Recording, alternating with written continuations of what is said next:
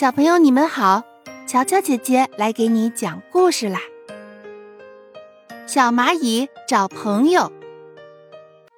小蚂蚁真无聊，它要去找小伙伴们玩。它走啊走，遇见了小白兔。小白兔，你可以和我玩吗？小白兔说：“对不起呀，小蚂蚁，哎呀，我在种胡萝卜呢。”小蚂蚁有点失望。它走啊走。遇见了牛大叔，牛大叔，你可以和我玩吗？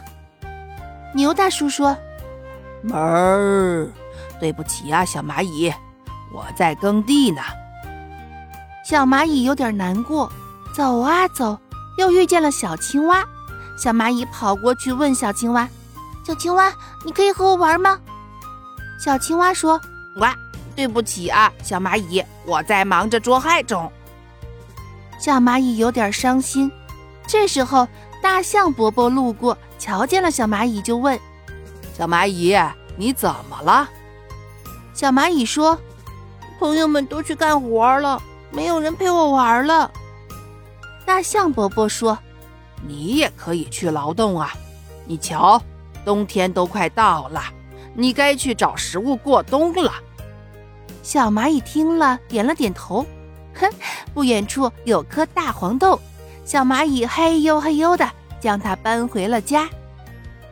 好了，今天的小故事就到这儿了，我们下期见。